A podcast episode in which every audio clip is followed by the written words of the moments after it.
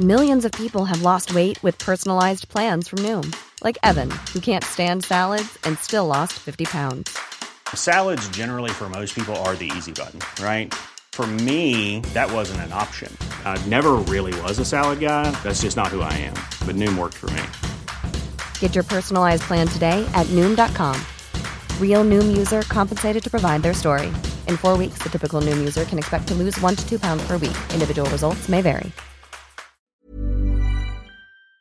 Laurence Ferrari, Michel-Édouard Leclerc est votre invité ce matin. Bonjour à vous. Bonjour. Bienvenue dans la matinale de CNews. La vie chère est au cœur des préoccupations des Français. Le projet de loi pouvoir d'achat arrive ce matin au Conseil des ministres. 25 milliards d'euros sur la table. On va en parler dans un instant parce qu'il y a des mesures très précises, très concrètes pour les consommateurs. Mais l'éléphant dans la pièce, c'est l'inflation, évidemment. Et, c'est ça qui vous préoccupe. Vous dites euh, depuis le début que l'inflation a été sous-estimée par le gouvernement français. Pourquoi? Pourquoi? L'inflation a été euh, sous-estimée d'ailleurs partout en Europe. Elle a démarré beaucoup plus tôt aux États-Unis. Nous, euh, en tant que distributeurs, nous avons des alliés qui sont d'autres distributeurs aux, États-Unis qui nous ont alertés, le groupe Ahold Deleuze. L'inflation, Joe Biden, très tôt, dès juillet, il y a un an, euh, a demandé au Congrès une commission d'enquête sur le prix des transports, le prix des conteneurs, parce que euh, ça pesait sur l'économie américaine, très ouverte sur le monde. Et en France, je ne sais pas si vous vous rappelez, euh, Christine Lagarde disait que l'inflation serait à 2,5%. Euh, le, le, le, directeur de la Banque de France, M. De Gallo, parlait de 3%. Comme le ministre de l'économie, Bruno Le Maire. Aussi. Et, et donc, euh, oui, même toute la prévision budgétaire était autour de ces courbes-là. Et, et, en fait, nous, nous étions en train de, nous étions obligés de négocier avec des industriels des hausses tarifaires successives qui m'amènent à vous dire que l'inflation, elle sera à 6-7% en, en septembre-octobre, c'est, ce qui est considérable parce que si vous prenez le revenu médian euh, des Français, le salaire médian des Français, c'est un demi-salaire qui va être impacté. Mais il y a l'impact euh, sur les revenus, euh, mais il y a un impact social évident parce que ça recrée les écarts entre ceux qui peuvent et ceux qui peuvent pas. Et, et l'écart de pauvreté, c'est déjà euh, accru pendant la période Covid. Et puis, ça va avoir un impact sur les finances publiques, puisque là, il va y avoir une surenchère sur un premier canevas d'aide. Mhm. Euh, qui, ça va être très impactant, quoi. Donc moi, homme d'action, je veux pas me faire bouffer par euh, les querelles politiques. Par contre, nous avons des consommateurs dans les magasins. Mhm. C'est chez nous, c'est dans les enseignes de distribution, le Roi Merlin, Decathlon, Leclerc, Carrefour, que ça va se passer. Et nous, nous disons que avant même d'aller chercher euh, des moyens de compenser. faut regarder si tout ça est sérieux. C'est-à-dire s'il n'y a pas de la surenchère. les prix augmentent tellement sur certains Voilà, parce que c'est pas clair. Mhm. Alors vous avez dit qu'il y avait des hausses suspectes. Oui. C'est-à-dire que vous pensez qu'il y a des gens qui font des profiteurs de crise en réalité. Qui sont-ils ces profiteurs Alors il y a des profiteurs de crise et ça c'est l'élément polémique, c'est peut-être marginal, mais c'est gros. C'est quand euh, vous voyez des cours de, de marché de matières premières, cacao, café, sucre, euh, papier, etc. Ça, ça n'a pas de raison d'augmenter pour vous Ça peut, bien sûr, il y a des raisons d'augmenter, mais la bouffée euh, d'inflation que l'on voit périodiquement, il faut savoir que ce ne sont pas des industriels qui achètent leurs matières premières, et donc ça dédouane aussi une partie des industriels, mais ce sont des fonds financiers, quelquefois des fonds d'État, comme le fonds norvégien, le fonds chinois, qui euh, viennent placer de l'argent en faisant des coups sur le marché des matières premières qu'on appelle le marché des futures, des futurs. C'est-à-dire ils essayent de jouer à la hausse ou à la baisse. Ils gagnent à tous les coups. Hein. C'est comme les avocats. Ils spéculent, c'est ça. C'est de la spéculation. Oui, c'est de la spéculation. Sur le dos des euh, consommateurs. Tout n'est pas spéculation. Il y a aussi le fait que dans un climat de léthargie où l'État a beaucoup mis d'argent, et c'était bien pour tenir euh, l'économie française, les, services achats des administrations, des boîtes comme les nôtres, sont pas partis au combat à la première hausse de facture. On a dit hausse du conteneur triplement, quadruplement du prix des containers. On a dit oh, c'est la désorganisation post-Covid. Et tout le monde s'est avalé ces factures-là. L'énergie, tout le monde a dit on peut pas discuter. Et finalement, comme une patate chaude, toutes ces factures arrivent vers le revendeur final et tout le monde dit faut le filer au consommateur quitte à lui donner des mmh. compensations. Et c'est vrai des produits alimentaires comme des produits non alimentaires. Et nous, au milieu, on dit avant, la première chose à faire, c'est de lutter contre l'inflation, c'est de revisiter les factures. C'était de demander des comptes, demander de la transparence et on ne l'a pas. Euh, pourtant, le gouvernement a demandé et à Total Energy et à CGA, CGM euh, de faire un petit effort. Ils l'ont fait, ce petit effort. Mais c'est pas suffisant, c'est pas au niveau. Oh, on peut prendre les, les, deux plus emblématiques qui ont affiché des profits extraordinaires. Peut-être que l'État va mettre euh, une taxe sur les super profits. C'est pas dans les cartons pour, l'instant, mais non, bon, non, mais en Italie ils l'ont fait. Hein. C'est, moi, j'ai pas de sujet tabou. On taxe les super profits des grandes entreprises. Oui, ça peut exister. On peut aussi leur demander de le réinvestir dans la nouvelle économie. On a vu quand même euh, CGA, CGM euh, appelé à reprendre Air France Fret. C'est dans l'intérêt de l'économie française. Je ne sais pas si c'est mieux de le taxer, ces 15 milliards de profits, ou si, de l'avoir, si c'est de l'avoir euh, au capital d'Air France. on verra qui rentrera au capital d'EDF. C'était pas idiot aussi d'imaginer que Total rentre. Qui sera nationalisé à 100%, voilà. Mais Total est une boîte privée, hein, donc ça, on verra. en tout cas, au-delà des profiteurs, il y a des gens qui n'ont pas su faire. Et de toute façon, il n'y a pas de raison de ne pas se ressaisir. Et moi, je suis dans l'action. Je suis sur le terrain avec une coopérative de commerçants indépendants, avec des collègues distributeurs, donc chez qui ça va arriver? Donc nous voulons être en mode euh, combat, et nous disons aux acheteurs des cantines, des écoles, euh, aux acheteurs euh, pour, pour la fonction publique. Mais ce sont des petits poussets par rapport aux géants dont vous parlez. C'est l'addition de toutes ces petites rivières qui fait l'inflation qui monte, qui monte, qui monte. C'est comme ça que ça se fait une marée, c'est plein de petites vagues. Bien sûr. Bruno Le Maire a annoncé le lancement justement d'une enquête de l'inspection générale des finances pour vérifier la formation des prix. Alors, alimentaire. Ça, c'est une bonne chose? Alors, il répond à une crainte des agriculteurs euh, qui, qui focalisent sur eux euh, et qui oublient, qui oublie, euh, qu'ils bénéficient d'une loi que le gouvernement leur a donnée, la loi Egalim, 2, qui... Vous voulez la déboulonner, celle-là? Non. Voilà, c'est ce que. Mais j'arrête pas de dire le contraire. Non. Bon, alors expliquez-nous. Non, non, c'est une loi complexe, c'est une sorte de raffinerie juridique. D'ailleurs, les agriculteurs eux-mêmes ont du mal à voir comment ça fonctionne. Mais elle protège leur marge quand même, elle, cette loi. Elle, elle, est très bien parce qu'elle sanctuarise euh, de, de l'hyper-concurrence, elle sanctuarise les produits agricoles français. C'est-à-dire que les professionnels font des indicateurs de coûts de production.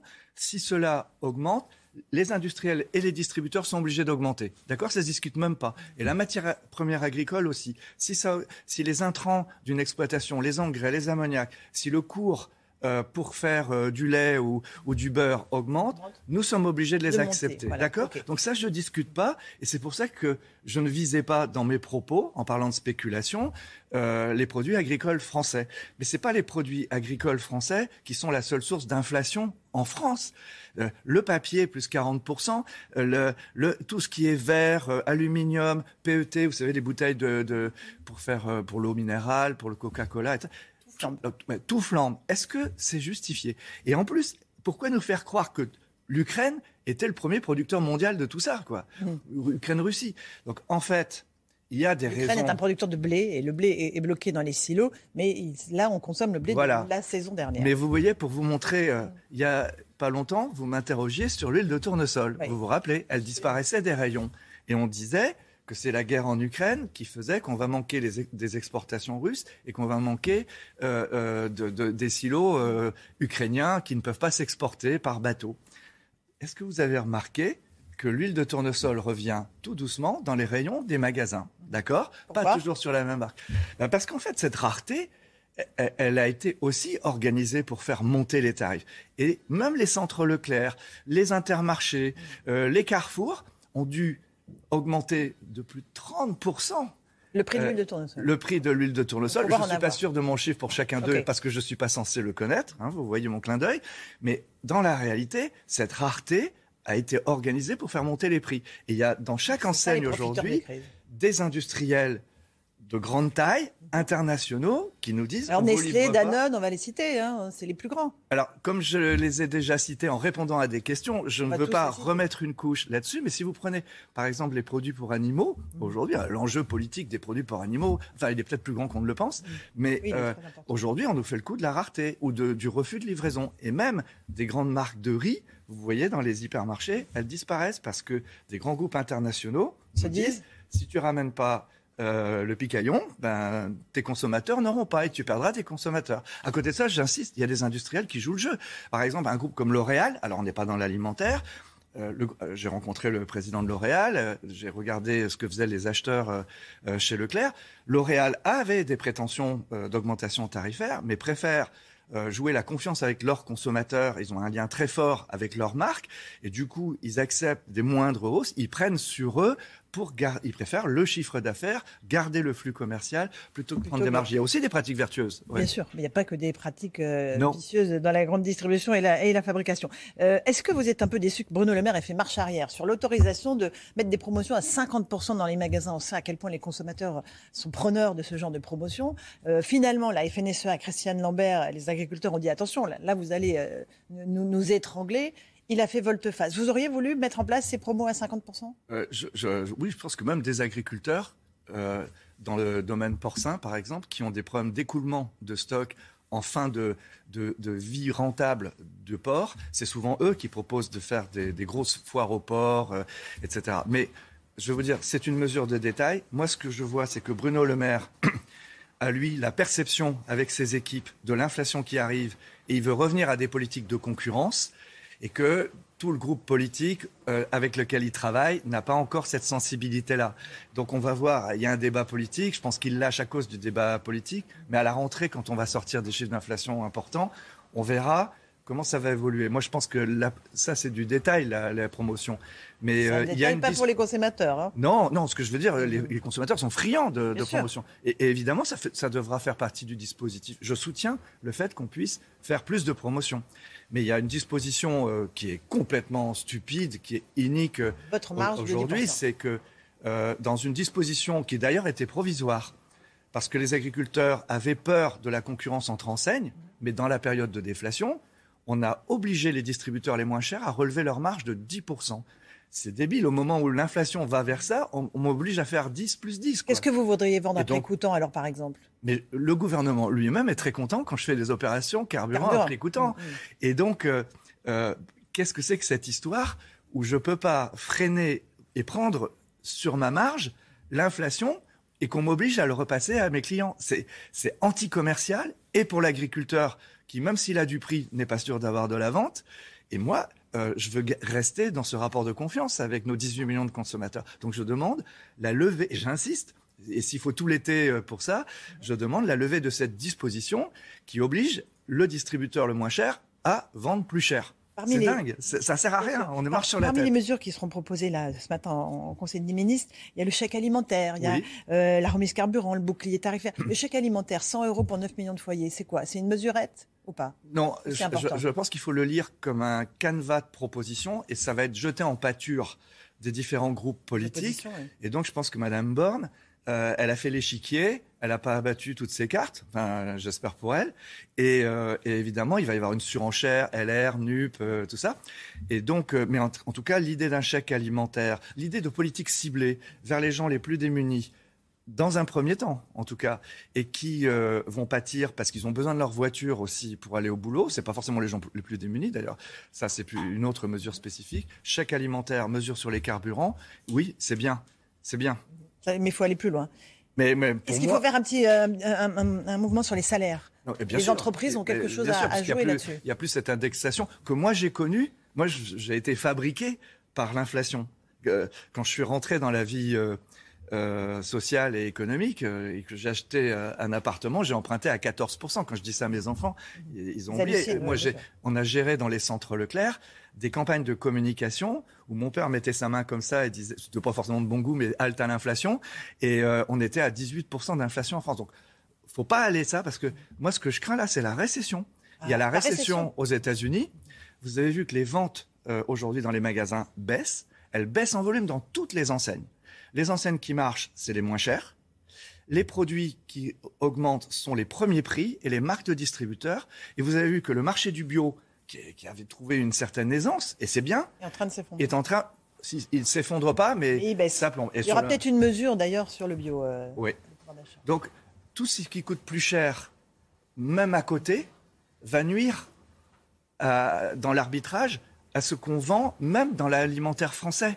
Si vous avez payé trop cher votre transport, votre loyer, votre crédit, etc., quand vous arrivez dans un magasin, vous prenez des marques moins chères et, quelquefois vous êtes tenté par des marques étrangères, malgré le discours. Et donc, vous prévoyez une rentrée à l'automne compliquée avec euh, possiblement une récession euh, et des mouvements sociaux de colère parce que les Français n'y arriveront pas. Oui, parce que euh, moi je sais que j'apparais pour euh, certains hommes politiques ou certains groupements professionnels comme un peu un agité anti-inflation, mais pour l'avoir vécu pour l'entendre, là je reviens d'une journée du, sur le Tour de France. Mmh. Qu'est-ce qu'ils vous disent les gens Mais les France gens, euh, con- Leclerc continue, Leclerc laisse pas les prix monter, Leclerc euh, t'es trop cher, Leclerc toi aussi il faut, faut, faut te mobiliser. Euh, euh, J'étais dans au- dans le Tour de France autour de Lille là hier. Moi ça, ça, me- ça m'émeut parce que des gens d'abord parlent simplement. On est là dans un moment festif. Euh, on, on fait des selfies, on est ensemble, euh, les, les coureurs. Mais c'est dans ce moment de joie partagée, on voit l'angoisse des gens. Et donc à la rentrée, vous savez, moi mon anticipation, c'est de dire que les gilets jaunes sont descendus sur les ronds-points pour moins d'inflation que ça. Et dans les gilets jaunes, il y a, moi je me rappelle qu'il y avait aussi les familles de nos salariés. C'était compliqué. Et donc euh, euh, je pense que la France aujourd'hui, elle a les moyens de, de, de reprendre une croissance très forte. Donc il faut compenser l'inflation mondiale, l'inflation vérifiée, euh, l'inflation justifiée. C'est pour ça que je demandais une mission d'information ou une commission d'enquête. C'est peut-être une mission d'information euh, pour regarder si, pourquoi c'est pas transparent tout ça. Et puis de l'autre côté, il faut remettre des politiques de concurrence. J'ai vu d'ailleurs que l'autorité de la concurrence a dit qu'il allait s'en mêler. Regardez pas simplement les fusions, mais aussi euh, les pratiques euh, tarifaires. Ça, c'est bien. C'est un, un ensemble. Il faut se remobiliser euh, contre l'inflation. Euh, Quand le Covid est arrivé, tout le monde était endormi, passait son temps à discuter s'il fallait amener des masques. Aujourd'hui, on va pas recommencer pareil quand même. Donc l'inflation, c'est un fléau. C'est un, c'est un impôt qui va toucher tous les Français. Debout contre l'inflation. Il faut se mettre au combat. Merci beaucoup, Michel Edouard Leclerc, d'être venu sonner le tocsin dans la matinale de CNews. À vous. Carillon, carillon. Allez, carillon. C'est mieux. Hi, I'm Daniel, founder of Pretty Litter. Cats and cat owners deserve better than any old fashioned litter. That's why I teamed up with scientists and veterinarians to create Pretty Litter. Its innovative crystal formula has superior odor control and weighs up to 80% less than clay litter. Pretty Litter even monitors health by changing colors to help detect early signs of potential illness. It's the world's smartest kitty litter. Go to prettylitter.com and use code ACAST for 20% off your first order and a free cat toy. Terms and conditions apply. See site for details.